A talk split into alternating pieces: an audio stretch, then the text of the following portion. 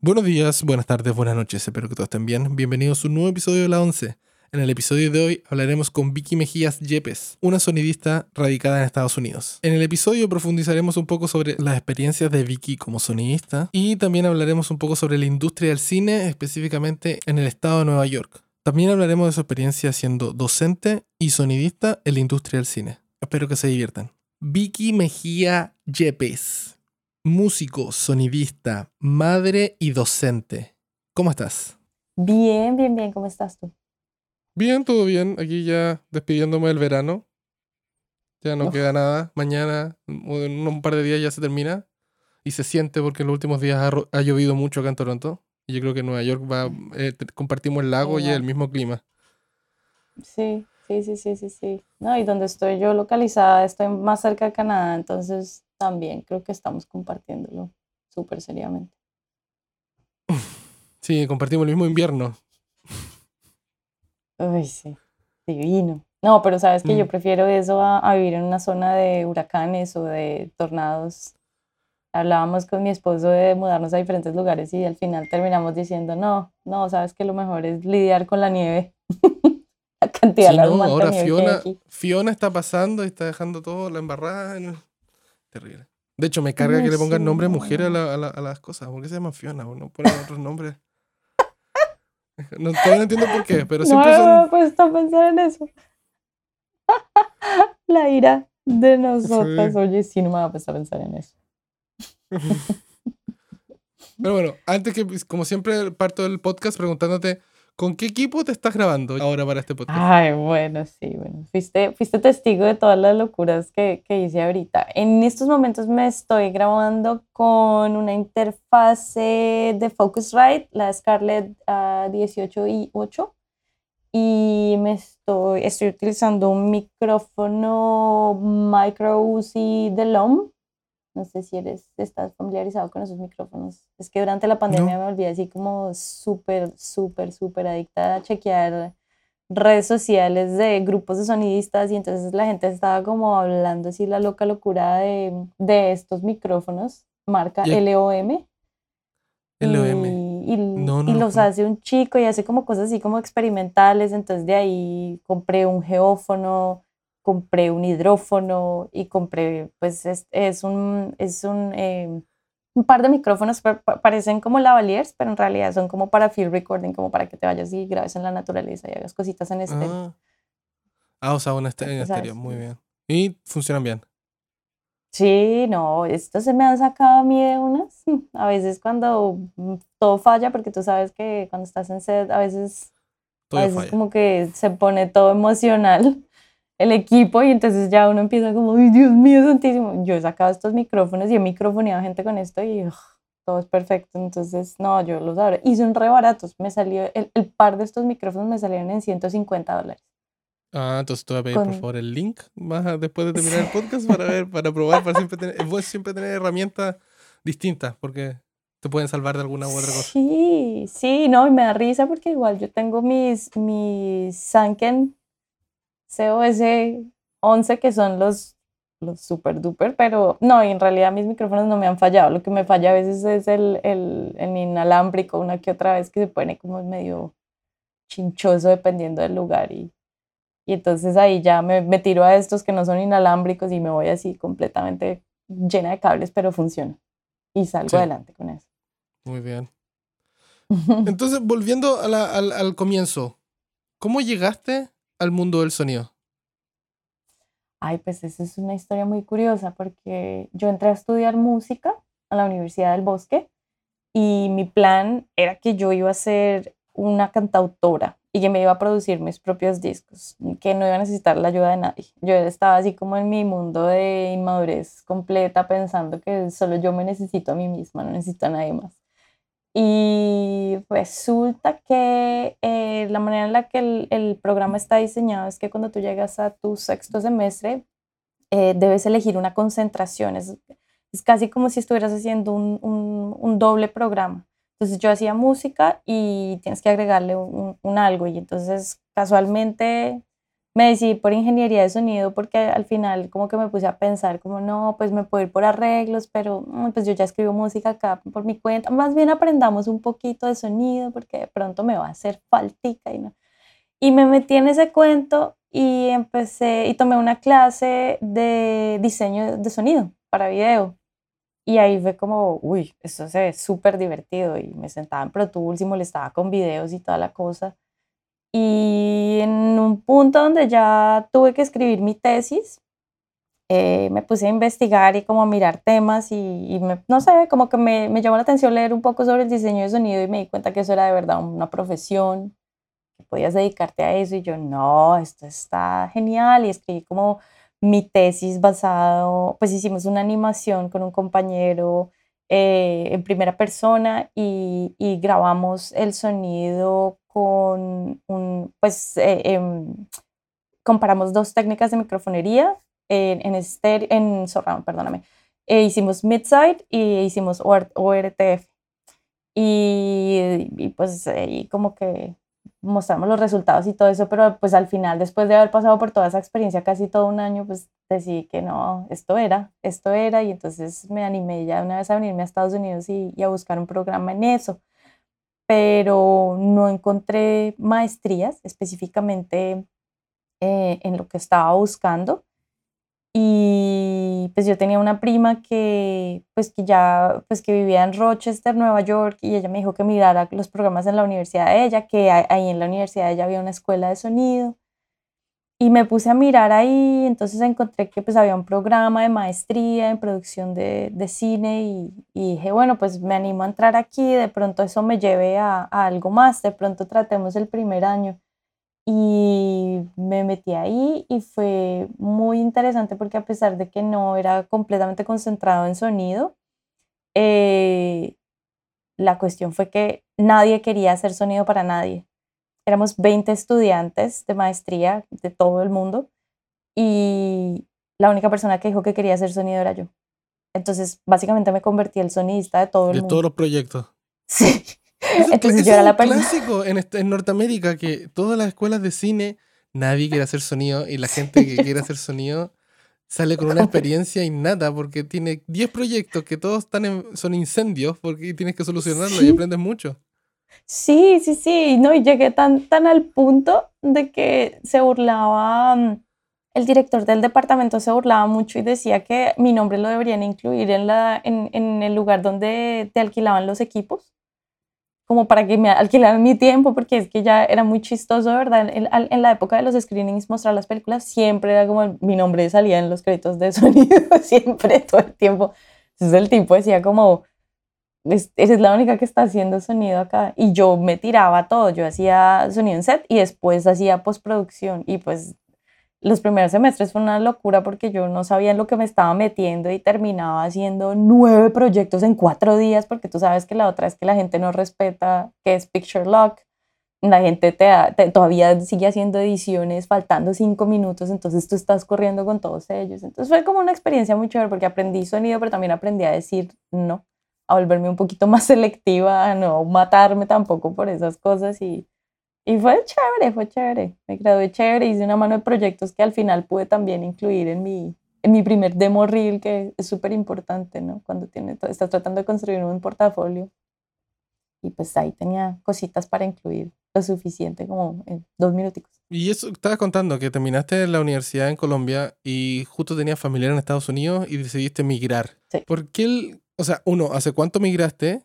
¿Y cómo fue el cambio? Porque eh, debe ser o sea, no debe ser. Para mí también, como yo como, yo como migrante, es duro el cambio de decir, oye, sabes que yo sé hacer esto, pero en, cuando llegas a un mercado como el norteamericano, también te dicen, está bien que hayas estudiado tal cosa, por lo menos voy a hablar de mi experiencia acá en Canadá, que yo ya había hecho hartos proyectos, había producido proyectos, había hecho sonido, postproducción, el título ingeniero sonido, y me dijeron, bueno, aquí lo único que te falta, qué bonito proyectos, qué bueno que sepas, pero te falta igual un poco de Canadian Experience, que es como, hacer cualquier cosa acá, porque funcionan a otro ritmo, no es lo mismo grabar, no sé, por lo menos grabar en Chile con los proyectos que he hecho que grabar cosas en Norteamérica. ¿Cómo fue para ti el cambio también de, de, estudio? Porque yo, yo me vine aquí a trabajar, pero tú te viniste a estudiar y a otros ritmos y otras cosas, porque pasaste de ser de querer ser músico autodidacta y grabar a una semi-transición de decir, oh, me gusta el, el mundo audiovisual, a meterte una cosa súper específica de, hoy parece que soy, diseñador sonoro y sonista directo de todos los proyectos de esta escuela? Pues yo me mudé a Estados Unidos en el 2011. O sea, ya hace, ya hace mis buenos 11 años. bárbaros. Y, y sí, el cambio fue durísimo porque, pues como te decía, yo descubrí la profesión de, de, diseño sonoro casi en mi último semestre, en mi último año. Entonces no me dio el chance de tener con muchísima experiencia que digamos. Y el otro problema era que yo estaba tratando de buscar trabajo en estudios en Colombia, pero estaba un poquito difícil, ¿no? Porque pues son los que son y siempre son los mismos a los que contratan y, y es, es, muy complicado y, y, me da tristeza decir esto, pero pues en Latinoamérica todavía hay bastante machismo y entonces yo recuerdo muchísimas veces aplicando trabajos y, y, y, eh, unas cosas que yo decía como, Dios mío, alguna vez me senté en una, e, era como una entrevista grupal y estaba como con cinco chicos más y, y, otra chica y me acuerdo que las preguntas hacia los chicos era como sobre Pro Tools, sobre eh, ustedes saben flujos de señal, ustedes eh, que saben de micrófonos, no sé qué. Y me acuerdo que cuando paró en la otra chica le preguntó eh, que si ella tenía experiencia previa limpiando y que hasta qué hora se podía quedar. Y la otra pregunta que me hicieron a mí fue, ay, no me acuerdo, pero fue una cosa también de ese estilo. Incluso yo le dije al tipo, usted no me va a preguntar nada de mi experiencia como sonista, me dijo, no, me parece suficiente. Y después el tipo me contestó, la razón por la que no estaba inclinado en contratar mujeres era porque necesitaba gente que pudiera quedarse hasta tarde y que a él le parecía como, como un poco irresponsable contratar a una mujer, que no iba a poder salir muy tarde, que de pronto la iban a robar y que él prefería como no, no meterse en esas cosas, no involucrarse en esas cosas. Y entonces que yo como, wow, eso digamos que me hizo, me hizo como perderle las ganas a, a tratar de trabajar en eso. Igual yo tenía mi trabajo aparte, eh, yo trabajaba como profesora eh, en, una, en un programa técnico, enseñaba también audio y enseñaba canto. Eh, y pues cantaba en mis bandas, tenía dos bandas en esa época y, y, pues estábamos sacando discos y todo eso. Entonces pues no, no me dolía tanto, pero digamos sí me, me, impresionó bastante que no tuve ese chance como de tener esa experiencia. Y cuando me vine para acá, yo estaba convencida que, bueno, listo, con mi experiencia en música eh, y, en, y en ingeniería de sonido, yo creo que eso es más que suficiente para arrancar aquí.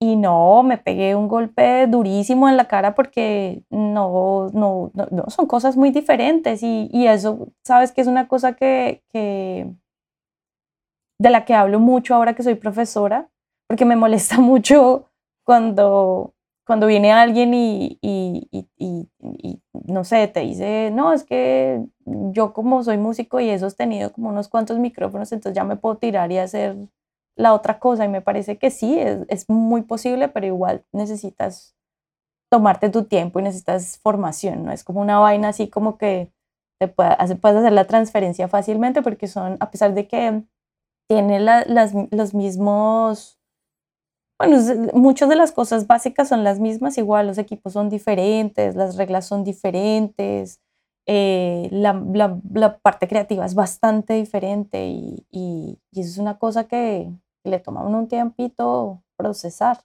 diría yo. Tú eres sonista, por lo menos lo que he visto en social media es que haces sonido directo, pero la parte de, de docente me metí cuando hice ya me metí a la página web y dije, ah, tenía una parte como enseñanza Dije, ah, y leí el About y, me di cuenta que también haces clases también en Estados Unidos. ¿O son remotas desde, desde Colombia? ¿Cómo es? No, no, no. Yo soy profesora en una universidad aquí en Estados Unidos, de Ithaca College. Eh, soy profesora en la Escuela de Comunicaciones, eh, más específicamente la Escuela de Cine y Televisión, y soy la coordinadora del programa de audio. Mm. Y ahí pues enseño, doy clases de producción de audio y de sonido directo y clases de Foley, porque tú sabes que cuando uno comenta Foley como que eso es lo que todo el mundo quiere hacer. Eso no es sino que tú le digas a la gente, vamos a ir a romper algunos vegetales y vamos todos. Em, y creo que no, esas son todas mis clases, sí. Estaba pensando, no tengo más clases, no, esas son todas las clases que hago. Y eso lo, lo, lo, lo, compatibilizas grabando, grabando en set, ¿no? Sí, sí, sí, es que lo chévere de trabajar en esta universidad es que, em, pues, eh, en estos, yo, yo soy un profesor asistente, en estos momentos estoy en el proceso de aplicar a, a profesor eh, asociado.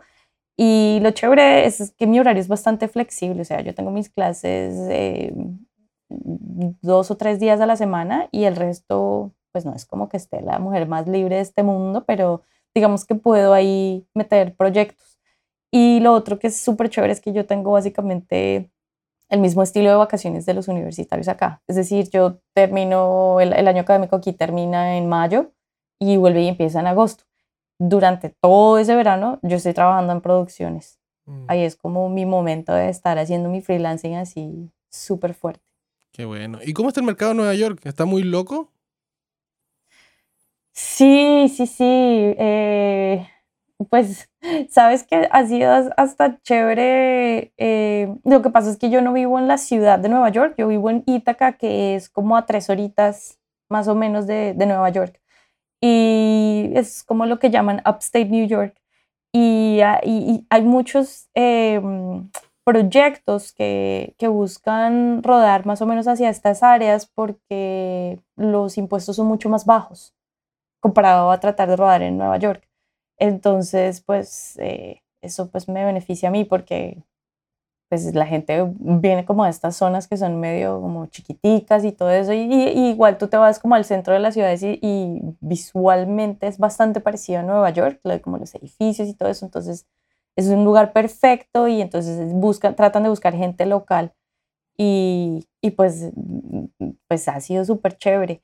La, la otra cuestión es que también me ha ayudado un poquito, mm, mm, creo que me ha ayudado un poquito mi género porque hay muchos proyectos que salen de, de cosas muy específicas que, que, es donde la gente se siente un poquito más cómoda con mujeres. Por ejemplo, eh, eso fue hace, pues antes de la pandemia, por ejemplo, me salió un proyecto con modelos y estaban buscando específicamente un sonidista que fuera mujer, porque las modelos se sentían como más cómodas con, con una chica que viniera, las microfoneara y todo eso. Entonces, pues, digamos que eso fue súper chévere.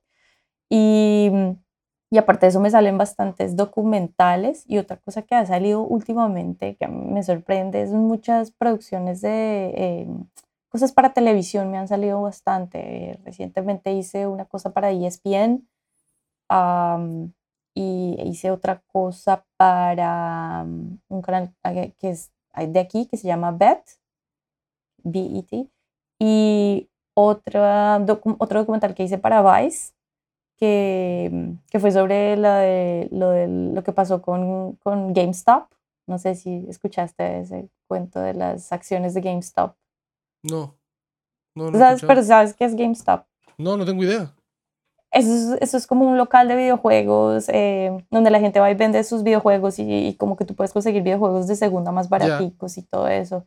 Y parece ser que la tienda estaba como a punto de quebrar eh, cuando la pandemia pegó, le estaba dando bastante duro y, y pues cuentos más, cuentos menos, parece ser que como que se aliaron entre algunos de los chicos eh, de ahí del GameStop y empezaron como a, a pujar para comprar acciones, entonces eso, eso empezó a hacer como que en la bolsa de valores se viera que las acciones se estaban moviendo, entonces la gente empezó a moverse y a tratar de comprar, entonces empezó como a, básicamente como, como a, verse como una tendencia de que a GameStop le estaba yendo bien. Y eso hizo como que GameStop saliera un poquito de, de, fango, y entonces, pues eso fue como todo un, un acontecimiento aquí porque pues básicamente fue, la gente decía como que había sido un engaño, pero pues igual se logró salvar las acciones y, y pues tuve el chance como de sentarme acá y, y, de hacer audio y, pues durante el documental y escuchar como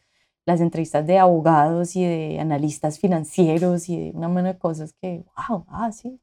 entretenido. A mí eso me gustan los documentales, que uno, se, que uno se llega al set, graba y siempre uno aprende algo.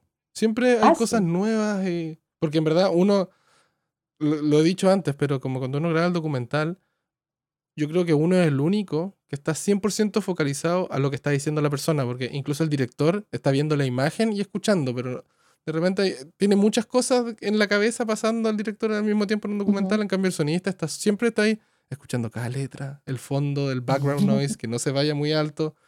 Eh, así que yo creo que uno interioriza más el conocimiento de la... Y el camarógrafo, ¿para qué hablar? El camarógrafo está esperando, está viendo que está en foco el, la persona. Sí, claro. Por eso uno, uno aprende mucho más. Sí, sí, sí. No, y yo tenía unos chances así impresionantes de, de trabajar en unos documentales donde digo como, wow, esto es súper chévere. Y no me lo imaginaba. Ah, te digo que a veces yo me siento un poquito como Forrest Gump, como que termino en lugares así sin, sin esperar. O sea, es como yo voy diciendo, sí, listo, contrátame. Y después llego al lugar y digo como, what? Oh, es súper impresionante, qué chévere. Y me llevo con unas experiencias súper enriquecedoras. Qué bueno, qué bueno también que estés. Acá también pasa lo mismo. O sea, acá igual hay una ciudad como a tres horas y media al norte de acá que tiene menos taxes que acá en la industria del cine. Y claro, hay hartas producciones que se van para allá y piden locales y todas esas cosas, y ese es otro mundo. O sea, si tú te vas como sonista para allá, puede hacer que no necesites ni siquiera volver a Toronto, sino que vas a estar allá ocupado todo el año y después tienes tanto trabajo, yo creo, porque eh, me han ofrecido cosas por allá y he dicho, eh, ¿sabes qué? Vivo en Downtown Toronto, no sé si quiero irme dos meses a trabajar en una película allá. sí. Eh, no, gracias por ahora. Pero en una de esas uno nunca sabe, dice, se va para allá y te gusta estar solo en la soledad naturaleza canadiense. Pero por, no sé, por verano yo creo que es increíble. En invierno yo me iría. Pero no, qué bueno que tengas esa oportunidad de que los trabajos lleguen y tengas el tiempo para poder hacerlo. No, sí, sí, sí. Y ha, sido como chévere el, hecho de, de, yo creo que por eso es que yo sigo escribiendo que yo soy músico, diseñador de sonido y hago sonido directo porque dependiendo de la situación en la que esté en mi vida, pues puedo elegir cualquiera de los tres.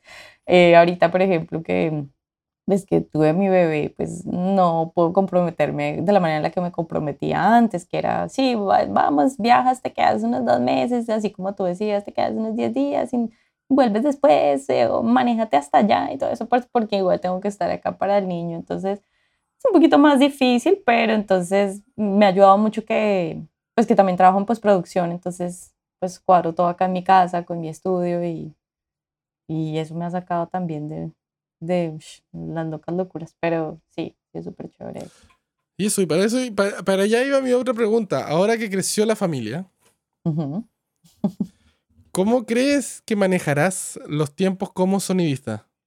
¿Cómo, cómo, ¿Tienes algún plan? Porque es re fácil perder la noción del tiempo trabajando en producciones. Como que en verdad, no sé, es, es complejo. Porque eh, se ve súper glamoroso cuando uno dice que trabaja en el film industry. Y trabaja en película y trabaja en serie y todas esas cosas. Pero ah, por atrás uno trabaja muchas horas. Hay cansancio acumulado gigantesco. Uno no se da cuenta, pero uno llega zombie a la... Yo por lo menos, a veces cuando te toca grabar en series ya como de Netflix o películas de Amazon, esas cosas que son 14 horas por día, todos los días, que partes el lunes a las 7 de la mañana y llegas el sábado a las, no sé, 3, 4 de la mañana a tu casa. Es como, eres como un fantasma que llega a la casa, se acuesta, se levanta, se pone ropa, o sea, se ducha, se pone ropa y parte a trabajar de nuevo y vuelve a la casa y se repite. Y pasan y dicen, ya, termina el proyecto. ¿Cómo, cómo, cómo, cuál es el plan? ¿Tienes algún plan o, pues o, te lo estás tomando con calma y...? Pues te digo que en este momento mi plan es no tener plan. Porque pues todo esto ha sido, yo como que bailo al son que me toquen. Eh, afortunadamente las cositas que me han salido, como que la gente, yo no sé, la gente no sabe que tengo bebé, pero pues ah, me han dicho como, ay no, eh, que sí, aquí en Ítaca, ok, perfecto. Eh, que solo te necesitamos por estas, estas pocas horas. Entonces, por ejemplo, recientemente hice sonido directo para, era también una entrevista como algo de un documental, me necesitaban como de 9 de la mañana a 5 de la tarde. Y casualmente ese día mi esposo estaba libre, entonces mi esposo me dijo, dale, dale que yo te cubro.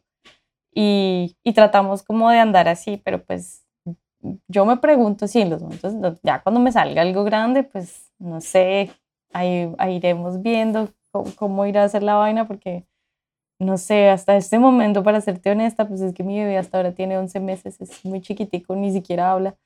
Eh, y entonces, pues yo, digamos que, pues yo crecí en, en, en una familia, pues bastante bastante sobreprotectora. Entonces, ese, esa figura de pagar un, una niñera o, o, una guardería o cualquier cosa de esas, no, no, yo no la registro en mi cabeza porque, no sé, he escuchado tantas historias de, de terror que no me animo a hacer eso. Pero pues igual la gente acá me dice, no, pero te va a tocar en algún momento. Y, yo digo, como no, pues esperemos que llegue el momento. Y entonces ahí yo digo, no, pues sí, todos tenían razón, tengo que pagar guardería o de pronto no.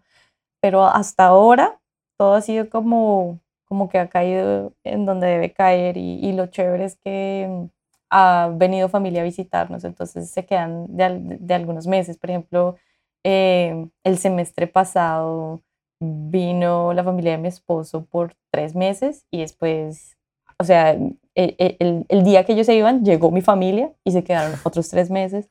Entonces, han sido así como relevos y como que la gente nos ayudaba mucho en eso. Entonces, por ahora me siento como que vamos andando, vamos andando bien y pues si me sale algo, pues me toca descifrar como, bueno, está bien. Pero eso es bien latino, eso es bien, bien muy... Yo tengo varios amigos que han tenido hijos y se turnan, hacen, hacen turnos. Viene la abuela, después viene el abuelo de ese lado de la familia, después viene la abuela del otro lado de la familia, después viene el abuelo del, del, esposo y, y, pasan así. Y así se ve el año. Como, no sé, porque en Estados Unidos son tres meses, ¿no? Que tienes como turista.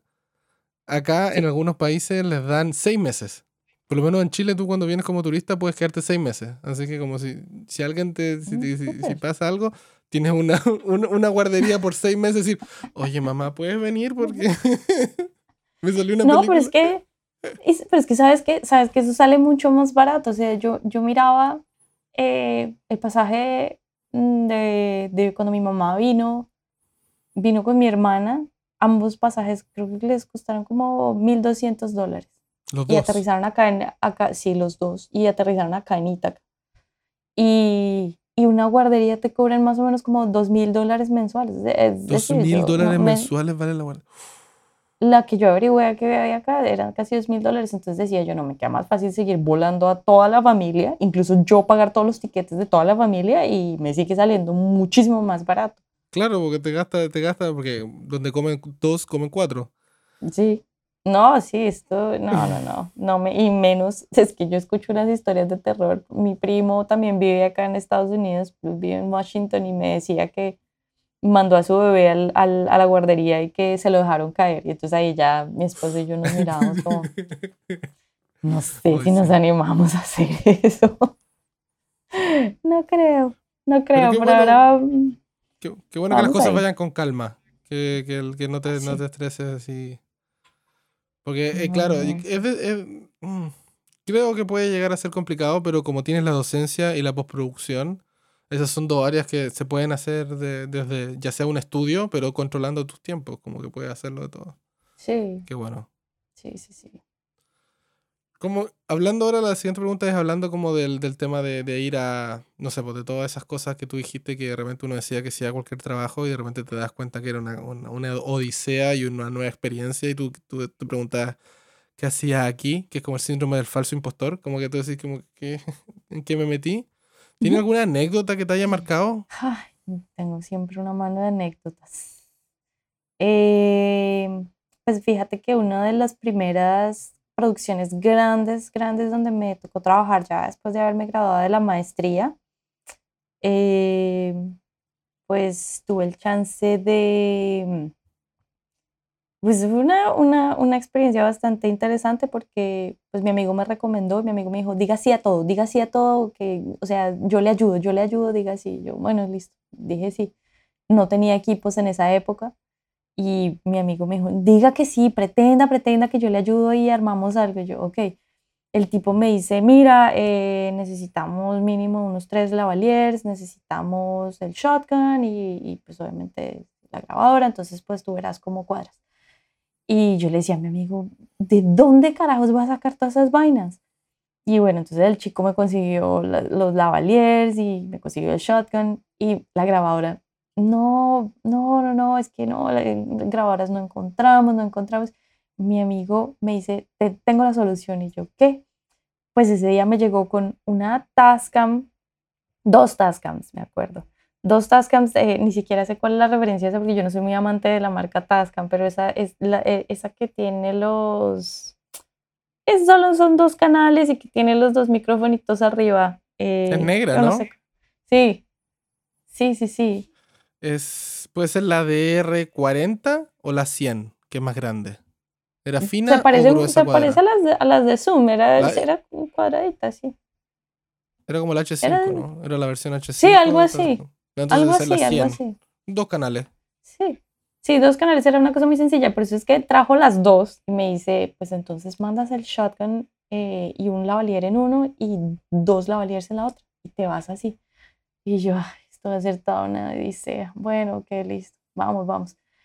Y me sientan mientras me están contratando, me dice el tipo, mira, esto es muy importante para nosotros, nosotros ya teníamos un sonidista, pero resulta que esta persona, y nosotros eh, trajimos actores de Los Ángeles y, y resulta que esta persona tuvo problemas con el audio y nunca nos avisó. Y ya se había, ya llevamos cuatro días de rodaje y la persona encargada del DIT fue la que se, la que, la que se percató de que había problemas, de que el sonido estaba viniendo distorsionado y estaba viniendo como con un ruido así todo extraño. Yo no entendí cuál era el problema porque no me contaron bien, nunca tuve el chance de escuchar lo que estaba pasando. Y el tipo me dijo, lo echamos y te necesitamos a ti. O sea, lo echaron al tipo el jueves en la noche y a mí me necesitaban el viernes temprano en la mañana. Y yo, ok, bueno, sí, ya. Y, y, pues yo así como en mi, en mi actitud súper inocente, como no, sí, ya, sí, yo todo lo puedo, uh, sí, con mis dos Tascams así, la loca locura, yo como voy a sincronizar eso, vamos a ver. Llego a, a, a, listarme, a ver como, ¿qué es lo que me toca microfonear? Yo venía así como toda emocionada y me dicen, sí, vamos caminando hacia el granero. Y yo, granero, eso significa resto de ruido. Bueno, bueno, listo, vamos, vamos, que yo, es mi, mi trabajo, mi primer proyecto, que es así súper grande con actores famosos. No, vamos, que estoy súper feliz. Entro yo al, al granero y estaba así como todo muy calladito, pocas personas en el grupo, en el, en, el equipo técnico, la mayoría estaban afuera. Y yo, bueno, y que me, me, invitan adentro y me dicen, bueno, mira, eh, la escena son estos dos muchachos, eh, están casi semidesnudos, se supone que es una escena de sexo y hay un poco de conversación. Entonces tienes que descifrar cómo vas a microfonear. Y había resto de paja ahí en el, en el granero y yo decía como, Dios mío, ¿qué carajos voy a hacer aquí? no, me tocó, es como, o sea, era mi primera vez con todo eso, a mí no, nunca me han explicado cómo se maneja toda esa parte de, bueno, cómo se, cómo se maneja la parte de hablar con, con los actores y voy a invertir tu espacio personal, eh, esto es una escena bastante delicada de hacer, ¿cómo, cómo, o sea, no, eso fue muy, muy gracioso para mí, pero pues al final, al final lo logré. Eh, la ventaja fue que hubo bastantes ensayos ahí mientras estaban descifrando como eh, las tomas y mientras cuadraban las luces y todo eso, entonces me dio el chance como de ver qué era lo que ellos iban a hacer, lo que en inglés llamas el blocking, entonces más o menos sabía hacia dónde se iban a mover, y todo, y, pues yo pedí por que, que, les pusieran como una cobijita, como para tratar de, de, atenuar un poquito el problema con el ruido. Igual les dije, como estos pajas, o sea, van, a, van a, a, estar sobre paja todo el tiempo. Es una mano de ruido y ustedes quieren tener una conversación acá. Es obvio que van a tener una mano de ruido. Y me decían, no, sí, pero no te preocupes, vamos a tratar de minimizar las conversaciones, pero igual queremos que tú recojas algo. Y yo, no, bueno, sí. Entonces cogí los tres lavaliers y se volvieron eh, básicamente micrófonos de planta, como tratar de acercarme lo que más pudiera a ellos y con el shotgun.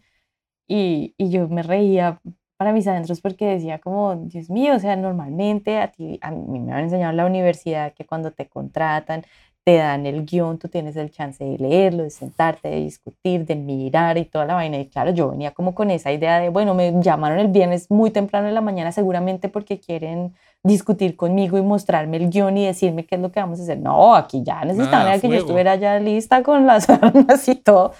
Y no, pues me tocó ahí mirar a ver cómo respondía con eso y pues afortunadamente salió bien, pero fue una escena que yo digo, uy, nunca me, la, me voy a olvidar. Además, tratando yo como de, un momentico, el, el, la Tascam 1 y la Tascam 2. Ay, no. Eh, Pero lo hiciste, vos, ahí te diste cuenta que se pueden hacer cosas. Y con, con el pasar del tiempo uno también se, se, uno se pone más, no sé, más, más, no sé cómo decirlo, como un poco más complicado al momento de tomar trabajos, creo yo, porque uno se empieza como a estigmatizar de decir, ya necesito un grabador, tengo los ayer, ya no, es que va a ser un trabajo, no sabemos bien lo que, lo que tenemos que hacer, pero tenemos que poner un micrófono aquí en el auto, supongamos, y otra cosa, y después salen caminando, y uno se piensa mucho decir, ok, necesito tener esto, tengo que arrendar esta otra cosa por si acá falla esto.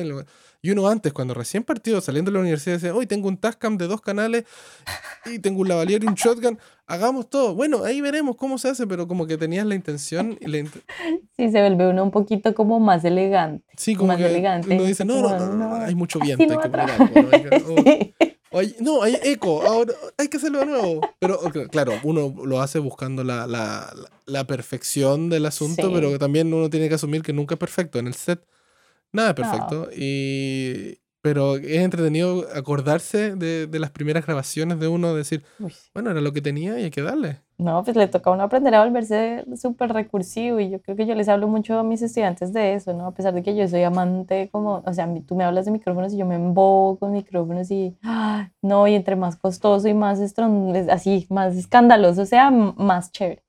Pero, pero siempre les digo a mis estudiantes como, no, al final, al final yo creo que la, la clave de todo es que pues es, el talento que tiene el sonidista y que, se, y pues que conozca las limitaciones de su equipo y pues si le tocó con una Tascam, pues láncese y hágale, pero hágalo bien, hágalo bien. Si ya sabe que su micrófono no es el super Shops, pues y le tocó así como el, el, el sencillito, eh, no sé, una cosa así, por ejemplo, mis estudiantes trabajan muy chistoso porque eh, yo, yo doy una clase de locación y también doy una clase de, de, producción de audio intermedio. Los chicos de producción de audio intermedio usan un shotgun, uh, el, el M66, que es un micrófono que va, que es como, sí, es Sennheiser, que va como por 200 dólares, ¿no? Es muy Sí, es como el básico, es como para partir de, de Sennheiser, y es modular, ¿no? Eso, funciona con pila, AA y 48 volts.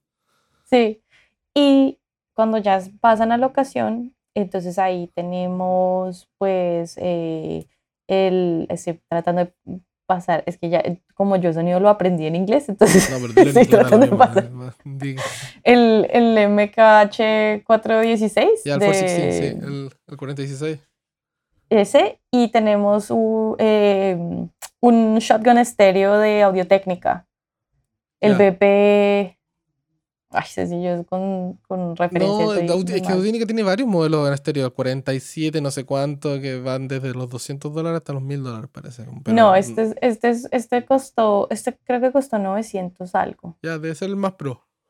Entonces, me parece muy interesante porque mis estudiantes, cuando ya pasan a la ocasión y empiezan a, a utilizar estos micrófonos que ya son un poquito más avanzados, más costosos, entonces ya después de esa clase ya no quieren volver a tocar los M, MS66 y ya, ya se ponen así como, ay no, si, si, si estos otros dos micrófonos que en la ocasión no están disponibles, entonces no voy a hacer nada. No, no, no, no, no. Y entonces me toca como reforzar esa cuestión de no, parce, mire, si, si, si no había eh, el estéreo disponible o, el, o, el, o este otro de, de Shure, entonces pues hay que moverse a las otras cosas, no puede uno... Sí, pero lo entiendo. no, yo sé, pues no quiere dárselas así como de... Y, por ejemplo, ahorita, ahorita están re felices porque en la clase de locación yo enseño Scorpio, de Sound Devices. Ah, ocupan, ocupan Scorpio, hacen... Uy, qué, qué profesión, qué nivel más alto. Sí, entonces claro, pues los, los otros chicos que toman producción de audio, pues normalmente usan la, el Mix Pre 6. O 6, ya. Entonces, claro, pues saltar del 6 a, a Scorpio es como...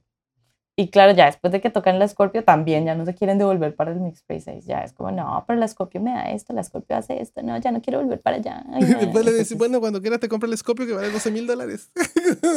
sí, no, sí, me da risa porque yo les muestro todo eso y les digo, es súper chévere y, y les digo, sáquenle provecho porque una vez se gradúen, veces es muy posible que se lo demoren van un poquito en acceder a esa no, clase de no lo van a cosas. tener en- hasta en 8 años más cuando voy a juntar el dinero para poder comprarla.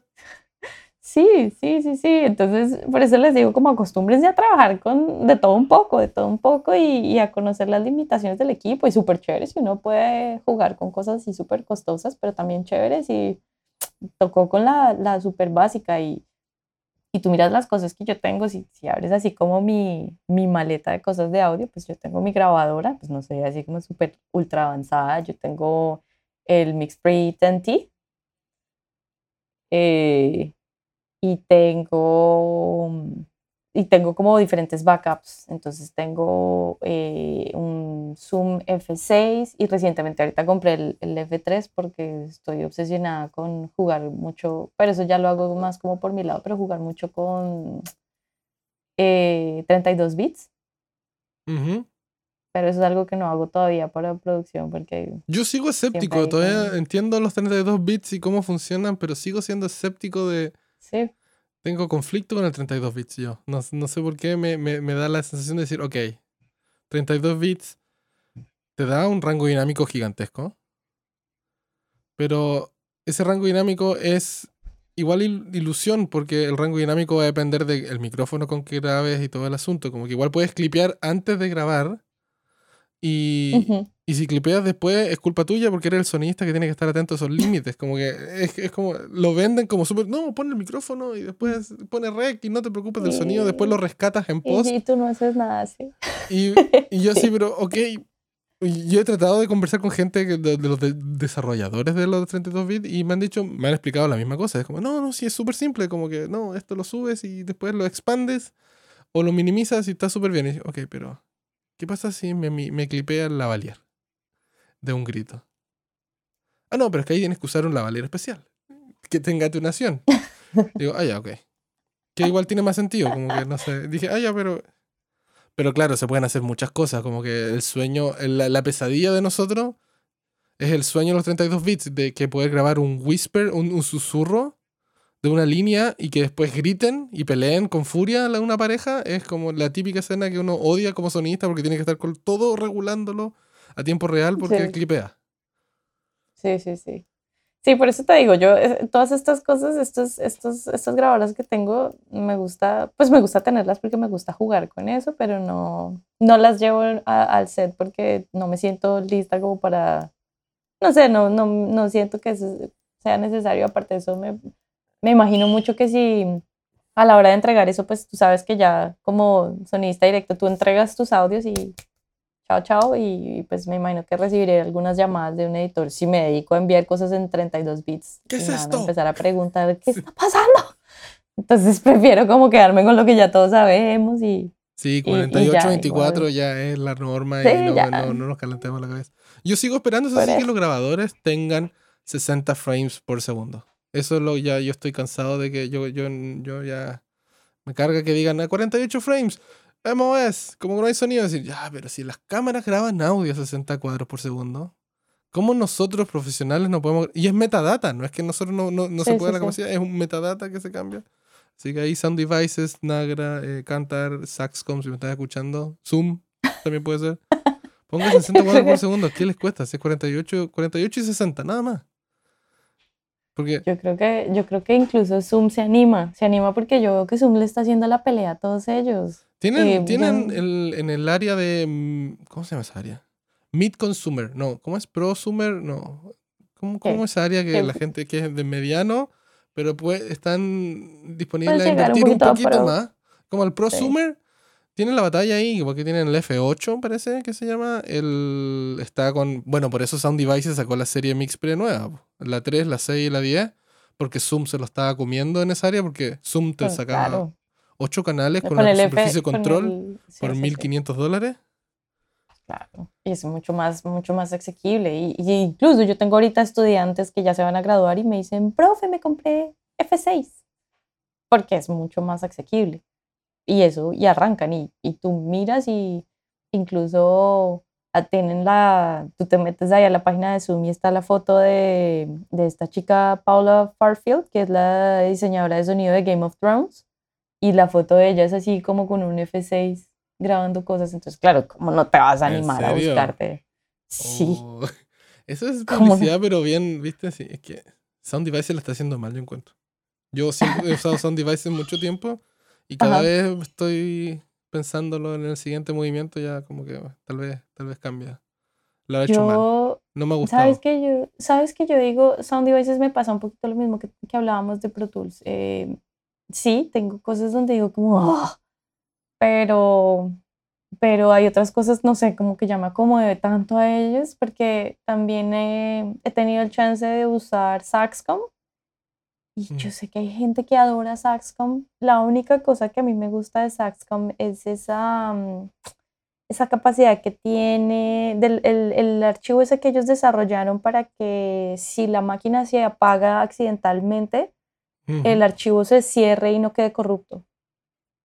Ah, no, pero parece que, eh, no sé, parece que Sound Devices también tiene lo mismo. Si se te corta el power, cierra, cierra el es- archivo.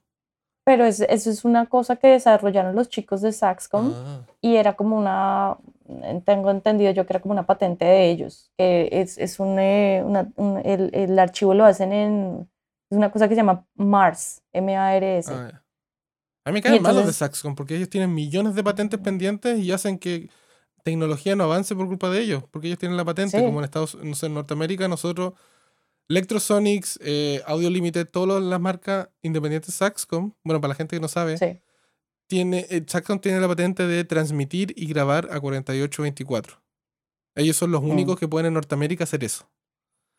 Por ende, es injusto porque todos los, todos los que tenemos grabadores electroson transmisores con grabadores Electrosonics o Audio Limited o, u otros que pueden hacer eso, sí. eh, no podemos porque es- en Norteamérica solo lo tiene Saxcom.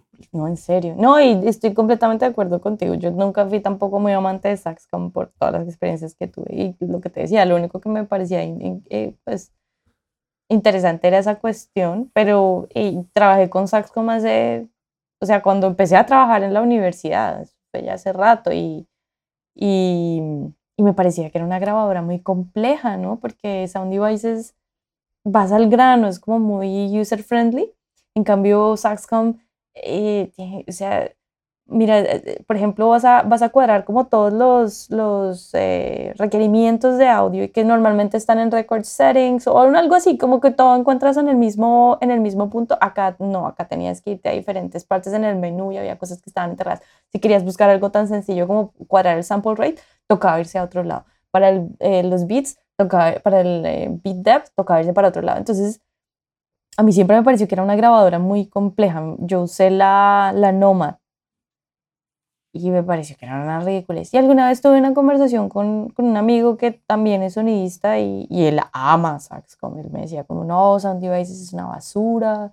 Yo apoyo Saxcom porque Saxcom es una compañía pequeña y ellos están pendientes de ti. Tú llamas y casi que te contesta el dueño de Saxcom y te ayuda a solucionar los problemas. Y yo decía, no sé, no sé, porque, no sé, o sea, puede ser que Sound Devices sea una compañía mucho más grande, pero, pero pues tiene razón de existir, no sé. Yo, yo odié Saxcom, para serte honesta. Sí, No a mí sé. me pasó que yo llevo tantos años usando Sound Devices y es cómodo y me sé todas las cosas y pasar, no sé, pues, pasé de la serie 6 a la serie 8 sin ningún problema, los menús y más encima lo que tú dices, porque son son súper user friendly con la- las aplicaciones que tienen en la tablet y todo, Sí, es increíble. Pero a mí me pasó que yo me estoy aburriendo, como que me, me- me- no estoy aprendiendo nuevas cosas. Con el, estamos Ah. jugando como a ganador, ¿cachai? Como que a trabajar con Electrosonics. Porque he Sí. trabajado en desierto, en, en el Ártico, en, en, en el Rainforest, he estado grabando en la jungla en Colombia con las máquinas y no tenía ni un problema con Electrosonics. Por ende, ¿por qué tendría que Ah, cambiar? Pero descubrí el audio limited y el sonido que tienen, digo, ¿sabes qué? Es increíble y voy a usar audio limited porque me gusta el sonido que tiene. Y me está pasando lo mismo con, Sí. con el con Sound Devices. Como que me, me he empezado a preguntar, ¿es un grabador muy bueno? ¿Pero ha- habrá más? Tendré que ponerle de mi parte a leer manuales y decir, ¿sabes qué? De repente tengo que... ¿Qué pasa si tengo que cubrir a otra persona? Y, y él- esa persona tiene otro grabador, un Cantar. ¿Cómo voy a poder Ujú. llegar a decir, decir, hoy no puedo hacer aquí porque este no es mi grabador, no es el que estoy ocupando? Como que siendo que uno se tiene que saber todos los conceptos y poder hacer sonido. Con lo, lo que decías tú al comienzo, uno tiene que hacer sonido con lo que tiene. Y si te toca grabar con otra cosa, Sí, deberíamos ser sí. capaces de poder sacar lo mismo. Y también la, la- la- Sí, la sí, necesidad sí. de, de aprender cosas nuevas, como decir, oh, sorprenderte de, oye, esto es complejo. O no, no sé si sea complejo, sino que esto es distinto a lo que estoy acostumbrado y aprenderlo, y tal vez no usarlo Ujú. siempre, pero tener el conocimiento igual es rico, es como desafiante. Pero igual yo creo ¿Y que da cu- ¿Cuál es la que tienes ahorita? La, la... No tengo. ¿La No, yo tengo 833? el. Ahora. No tengo la 633. Como que la usa, usado el 833, la 888 y Scorpio. Y, Sí. y no me convencen. Para el dinero que valen, No. no, te lo juro, suenan bien. Y la- pero encuentro que Sound Devices está, se, se está tirando. Está siguiendo la misma línea que Apple. Ah, sí. Que están tirando Sí, cada sí. seis meses un nuevo grabador porque hacen esto y una cosa, otra cosa, y todo vale más caro. Sacaron de la- de- de- del, del- han, descontinuado unos productos que no tenían que haber descontinuado, creo yo, como sonidista. n- Como que no le está importando el público de ellos. Sí. Y no, eso, en eso sí tienes razón. y eso, y eso a mí me, me, me, ha molestado harto como decir, ya, superficie de control de Sound Devices. La CL16 de 16 canales. Ujú. Sí. 7 mil dólares canadienses vale esa cosa. Vale más que un, vale lo mismo que un grabador. ¿Cómo, por qué tendría, por qué una cosa que se conecta a USB, que solo manda señal poco más que MIDI, vale 7 mil dólares? ¿cachai? O sea, te quieres No, comprar, sí. te quieres comprar el combo No, de, no. del, del, del- de un grabador multipista como el, el Scorpio o el 888 más una, una superficie de control y tienes que gastarte 20 mil dólares. Pero fíjate que no es así, porque, porque con la, por ejemplo, la manera, la- el, el setup que tenemos nosotros en la universidad, y lo cuadré yo, es un Scorpio con esta Icon Plus, que es un, un mixer muy similar a... mm, es chiquitico, es, se, se parece mucho al Artist Mix de Avid. Sí, pero yo he leído varios que tiene algunos problemas y algunos bugs ese el, el icon. ¿Sí? Sí, como ¿Te que de repente, se, se queda- no, de repente no se, se- te cambian lo- los setups de, del, del, del cero. Como que tienes que. Hay ¿En una forma. serio? Sí, hay unas cosas como que te, te cambia la evaluación, el voltaje. Como son Sí. VCA, si tú prendes el Ujú. grabador y los fades están en alguna posición distinta del, de, de abajo, Sí. te cambia el, el, el meter. O sea, cuando mezclas están a distintos niveles. Una cosa rara que leí y me explicó una persona Ujú. que trabajé el otro día con él. Sí. Pero entiendo, entiendo que hay opciones. Pero la norma sería que la empresa te diera, como Ah, lo hizo con la serie 6, el CL12. Que era un. Sí, sí, sí. Y ahora pillar un CL12 no hay, porque todo el mundo se lo está guardando, porque el CL12 es compatible con la serie 8. Ujú. Pero, y, y valen carísimos. Los que los, los que los venden, los venden súper caros. No. Y se arma un No, no, monopolio no. raro que yo digo. "Mm, no sé, lo pienso dos veces, ¿cachai? Como que. Y generalmente, como yo también estoy en, estoy trabajando en la Union. eh. Yo general- y me encanta hacer boom, estoy generalmente más como boom operator y no tengo que invertir. Y cuando tengo que hacer trabajos por fuera, tantos comerciales como cosas un poco más pequeñas o, o documentales, el 633 me funciona bien porque son seis canales y la verdad he hecho shows donde se ocupan 5 lavalier. No, no siempre son 12 lavalieros. Igual pues, se puede salvar. Sí, por sí, ahora no, por ahora estoy susceptible a, a invertir en sound devices. Como que tengo problemas. Bueno, pasa. No, pues no, igual te entiendo, te entiendo lo que dices. Y, y, y creo que eso que decías ahorita de que Sound Devices es como, está actuando así como Apple, yo creo que eso es con, con muchas compañías de audio, muchas cosas de audio. Yo siento que Pro Tools está también así y siento que mm, RX también está así, toda la parte de Isotope también es, es como extraña. No sé, ahorita me parece como que todos están tirando así a matar. Y, y, uno, y, y, y, yo me pregunto como, ay, ¿será que es hora de cambiar? ¿Será que es hora de aprender otras cosas? ¿Será que es hora de moverse a lo que tú decías, a Logic, a Reaper? Pero después, no sé, después digo como, ay, no, no, no, no, no, no, me voy a quedar aquí como... Hasta ahora, pues, mis equipos han funcionado. y lo que te yo con... Yo, yo empecé con Sound Devices en la universidad, empecé con las 702 y de ahí empecé a moverme así para arriba. Entonces, no sé, como que me he sentido siempre bien con esa. Y, y la de Scorpio me parece que ha sido chévere. Como no la pagué yo, pero yo la puedo usar por ser profesora, tengo, tengo acceso a ella, tengo el chance como de sacarla y de jugar con ella y de llevarla incluso para mi trabajo. Y hacer no, sí, de que es buena es impresionante. Sí, él, es una máquina gigantesca y funciona bien. Sí. Pero no sé, funciona. La gente que lo tiene y todo, uno de mis mejores amigos lo, la tiene. Así que no puedo tirar mierda y decir, no, ¿sabes qué? Fue una pérdida de plata, ¿cómo eres tan huevo? No, no puedo. Porque le funciona y, está súper bien. Pero como, como yo veo el, el asunto de, de, empresa, como Sound Devices es. Sí. Pero bueno. No, sí. Pasando otro a, otra, a otra cosa que en verdad yo creo que tú siempre lo haces, que tienes la respuesta ya, como que rescatar un consejo para las nuevas generaciones. Tú al ser docente, ¿qué, qué, qué rescatarías? Como si tuvieras que hablar con una persona que quiera meterse en el, no sé, tanto en el área como postproducción o sonido. ¿Qué dirías como consejo, como uno? Yo creo que la humildad, mantenerse todo el tiempo como muy mente abierta y, y y estar siempre abierto a aprender y a, y a, y ser muy consciente de que no te las sabes todas. Eh, yo he conocido gente muy, muy, muy amable en, este, en, en, en, esta industria del sonido, pero también he conocido gente que yo digo como... Y desgraciadamente he conocido gente más de la gente chévere que he conocido en, sonido.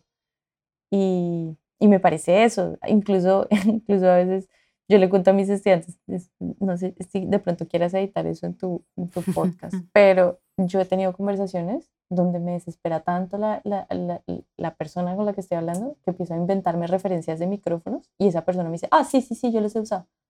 A ese punto. Y me ha pasado como con dos o tres personas y yo digo, como que chistoso. Y yo empiezo a hablar como, no, sí, yo he usado el CX 4500, ¿tú lo has usado? Ah, sí, sí, sí, sí, sí. Y yo, ah, un pedazo de idiota. Y, y, y, eso es lo que le digo a mis estudiantes, como manténgase abierto y si usted ha usado cosas, comparta su conocimiento, pero también siempre muy, muy consciente de que no se la sabe toda, así que siempre va a haber alguien que le explique algo chévere y aprenda algo chévere y, y esté muy abierto también, como darle la bienvenida a las otras personas que vienen en, en, en este camino y en, este, en esta comunidad, porque no es necesario. Y es que lo que te digo, yo recibo hace, hace poco me pareció hasta gracioso, mm, me contactó un muchacho de Nueva York y me dijo, ah, es que vi que, que tú eres sonidista también como aquí en esta zona y quería darte como, como unas pautas. Primero, no ofrezcas tu trabajo en la ciudad de Nueva York porque acá trabajamos nosotros y eso, eso debe ser exclusivo para la gente que vive en la ciudad de Nueva York. No le debes andar quitando el trabajo a la gente que vive en la ciudad de Nueva York. Segundo, eh, ¿cuánto cobras? ¿Cuál es tu rate? Y yo como, ¿Por qué? No, porque tenemos que asegurarnos que todos tengamos el mismo rate. No puedes cobrar menos, no puedes hacer descuentos porque entonces le estás quitando la oportunidad a otros sonistas. Y, y yo decía como, la persona aquí, ¿dónde salió? ¿Qué pasa? Entonces por eso digo yo como, como otra actitud, otra actitud diferente, como un poquito más de humildad y de, estar abierto como darle la bienvenida a, mucha gente. Y eso me parece chévere. Parece chévere cuando conozco y, y, no sé, por, ejemplo, acá tuve el chance de conocer una eminencia, pero es que era una eminencia de señor, como, yo creo que el señor tendría como unos 100 años. Y, y él vive en Nueva York, eh, vino de visita a la universidad y empezó en radio, pero tuvo el chance como de seguirse moviendo y, de trabajar haciendo sonido directo y cosas así, y tuvo el chance de conocer a Frank Sinatra y a Ella Fitzgerald señor así contando así como súper casual sus experiencias y yo decía, este señor lo tengo acá sentado, ha trabajado con gente así tan impresionante y es la persona más sencilla del mundo. No viene aquí como a, así como decimos nosotros los colombianos, a chicanear, sino de verdad, verdad, está como compartiendo experiencias y muy abierto como a, enseñar, sí hay que enseñar y, y, preguntaba como, bueno, ¿y qué es lo que están haciendo los jóvenes hoy en día? Como, ¿Cuáles son los equipos que usan los jóvenes hoy en día? Y me parecía súper chévere una conversación así con una persona así. Y me parece genial cuando la gente tiene esa actitud. Entonces yo creo que sería eso, como, como humildad y mantenerse como muy, muy abierto a aprender y a dar la bienvenida a los demás. Qué buena. Sí, buen consejo. Y es verdad.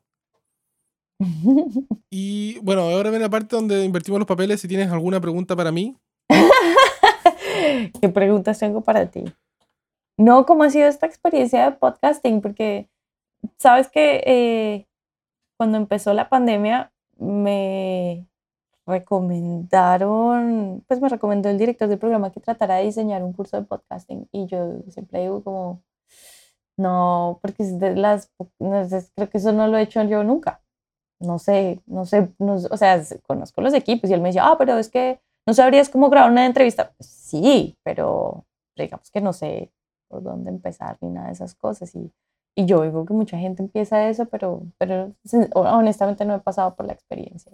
Pues me gustaría escuchar un poco cómo ha sido tu experiencia, cómo empezaste en esto.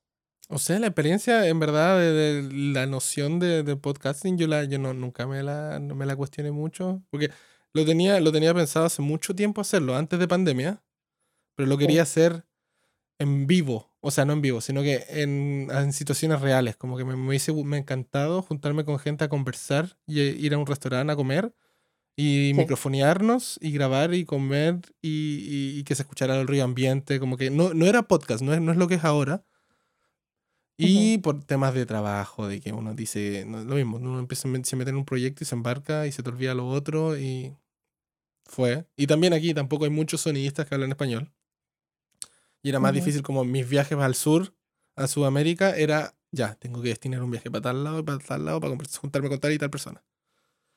Y, no sé, apareció pandemia, la industria aquí se paró por cuatro meses y dije, ah, bueno, tengo tiempo, bueno, toca hacerlo como todo el mundo lo está haciendo.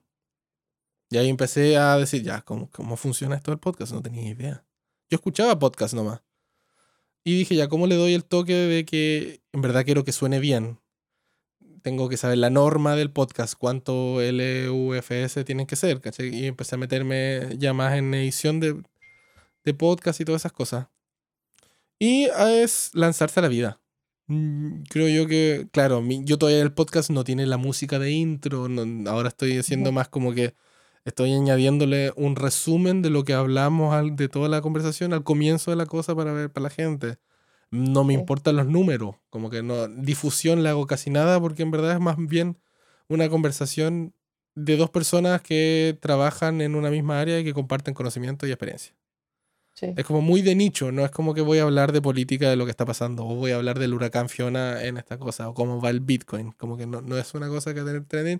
Por ende, no me importa tanto eso, pero que si encuentro que para hacer un podcast uno tiene que estar relacionado así como es uñimugre, como decimos en Chile, con con tanto social media que tiene que tener una, una, cosa de Instagram, tiene que estar subiendo contenido todos los días para que verdad funcione. Ahora con TikTok, que no tampoco funciona, no sé.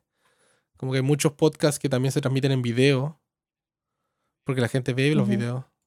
Pero es, es interesante, es como que uno ya cuando agarra el ritmo, al comienzo para mí igual era súper complejo tener un micrófono en la boca y empezar a hablar, porque yo no, nunca ponía el micrófono en mi boca, sino que siempre grababa a otras personas. Pero después uno se va soltando y me di cuenta que los sonistas son muy tímidos. Como que suben fotos y comparten su historia y todo. ¿Te quieres grabar? Ay, no, es que me da pereza, que no, no sé, que los nervios y el asunto. Oye, pero si no, no te voy a preguntar, no te voy a decir, ¿cómo no ocupas este micrófono? ¿Cómo no? No, es una cosa de atacarte ni, ni, ni, ni ver en, en, qué haces, sino que comparte mi experiencia, conversemos, porque uno se da cuenta que uno todos pasamos por los mismos, son los mismos procesos, como que los problemas son los mismos que tenemos, independiente de si es que grabas con un grabador de 100 dólares o de 10 mil dólares. Es la misma estructura. Yo puedo aprender de gente que está recién saliendo hoy, siendo que llevo, no sé, 15 años haciendo esto. Y eso es lo rico, como compartir y, y, por eso lo sigo haciendo no tan, tan a menudo como quiero, porque uno, la gente no es tanta la que quiere hablar. Y el tiempo tampoco, no tengo mucho tiempo tampoco. Por eso agradezco Ay, cada vez que me responden, me dicen, sí, hagámoslo. Ya, perfecto. Yo me adecuo a tu tiempo, dime tú cuándo puedes y yo voy a hacer lo posible. Porque también, como es de habla hispana, hay gente de España, hay gente de Colombia, Perú, México, eh, Argentina. Así que tenemos distintos time shifts, así que tenemos... Sí. Pero bien, ha sido buena, no me puedo quejar, he aprendido harto, y he conocido gente y muy bien. No, sí, esto es súper chévere, ¿no? Y ponerse ahí a hablar de cosas, de cositas de sonido. A mí que me, me pican la lengua con, con grabadoras y con micrófonos y ahí me puedo quedar toda la vida. Sí, eres de eso, estuvo bien. A mí también me gusta, me gusta saber, me- me- soy harto de leer manuales, como que yo no leo libros, yo leo manuales. Sí, yo sé. Sí, alguna vez, alguna vez mi, mi profesor de audio hablaba de eso también, como, no, yo no leo libros, pero sí leo manuales y eso es lo que les va a tocar de aquí hasta que se mueran. Y yo decía como, ay, no, y después sí, claro. Y pero es que cuando te llega así como el juguete que te gusta, ahí sí, yo me siento y me leo el manual. Vicky, muchas gracias por tu tiempo. Espero Ay, que no. haya- se haya pasado rápido. Sí, Eh, no, la pasé chévere. Y muchas gracias. Y consulta, ¿dónde la gente te puede contactar? Si tiene alguna cosa de. una duda, alguna consulta. Eh, pues yo creo que a mi website, eh, Vicky Blue Turtle, como tortugaazul.com, eh, ahí encuentras la, la, el tabcito, la, la pestañita de contáctame y ahí me llegan los mensajes y yo trato de responder o al Instagram, pero es que yo no soy una chica muy activa en Instagram. Eh, es más, ni siquiera me sé mi, mi usuario de Instagram. ¿Cuál es mi usuario de Instagram? Yepes.vicky. A ver, te lo voy al tiro. ¿Cuál es mi usuario? Yepes.vicky. Sí, eh, ahí también, así como me contactaste tú, ahí ya fácil también veo los, los mensajes y trato de responder por ahí. Ahí, ahí, por ahí, es, es- sí, es fácil. Lo que pasa es que ahorita con niños es un poquito complicada la vida, pero no, de- de- yo trato de estar on top. O no sé si, si esa, esa fue tu experiencia conmigo, comunicándote conmigo. Me demoro un poquito, pero respondo. La verdad, yo, yo soy igual. Y de hecho, como generalmente me pasan, me habla la gente también y me pasa, no me pasa directo a los mensajes de. Como que pasan en solicitudes de mensajes. Sí. Y ver esa, la, la bandeja de solicitudes me cuesta. De hecho, ahora tengo, no sé, 10 solicitudes de mensajes que no he respondido. Me siento mal. Lo siento, gente.